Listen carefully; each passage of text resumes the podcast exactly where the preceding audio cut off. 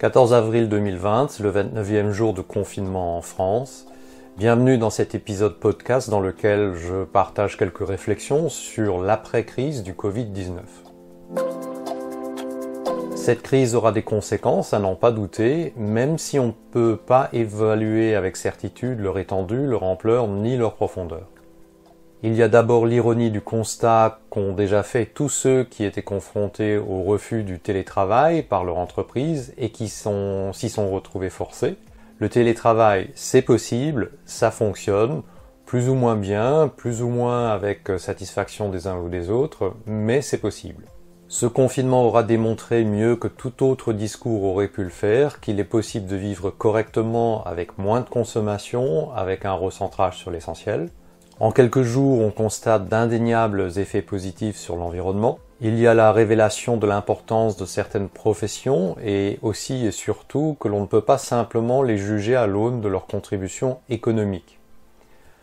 Il s'agit bien entendu des acteurs de la santé, du social, des emplois modestes et souvent mal considérés, tels que les éboueurs, les caissières des supermarchés, les professeurs des écoles, et j'en oublie.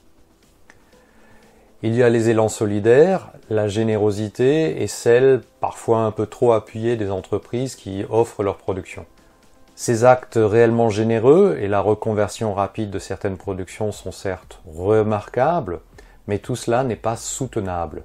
D'autant que cela tend à masquer l'incroyable état d'impréparation et la grande dépendance du pays et de ses citoyens à d'autres pays et grandes entreprises.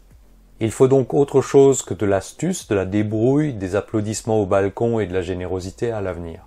Une des questions pour l'après-crise tourne autour du modèle de société que nous souhaitons, et la question est déjà en débat. Voulons-nous renouer avec le modèle d'avant la pandémie, c'est sûrement ce que souhaitent ceux qui appellent aux aides publiques pour soutenir des secteurs qui anticipent des difficultés. Parmi ceux-là, il y a ceux qui souhaitent que surtout rien ne change. Il y a ceux qui appellent à des sacrifices et davantage de travail après, pour que l'on revienne au mode d'avant, pour que rien ne change. Il y a les pompiers pyromanes qui ont délocalisé sans complexe pour des profits à court terme et qui ne manqueront pas de vouloir se faire subventionner le retour de ces productions. Je vous laisse apprécier.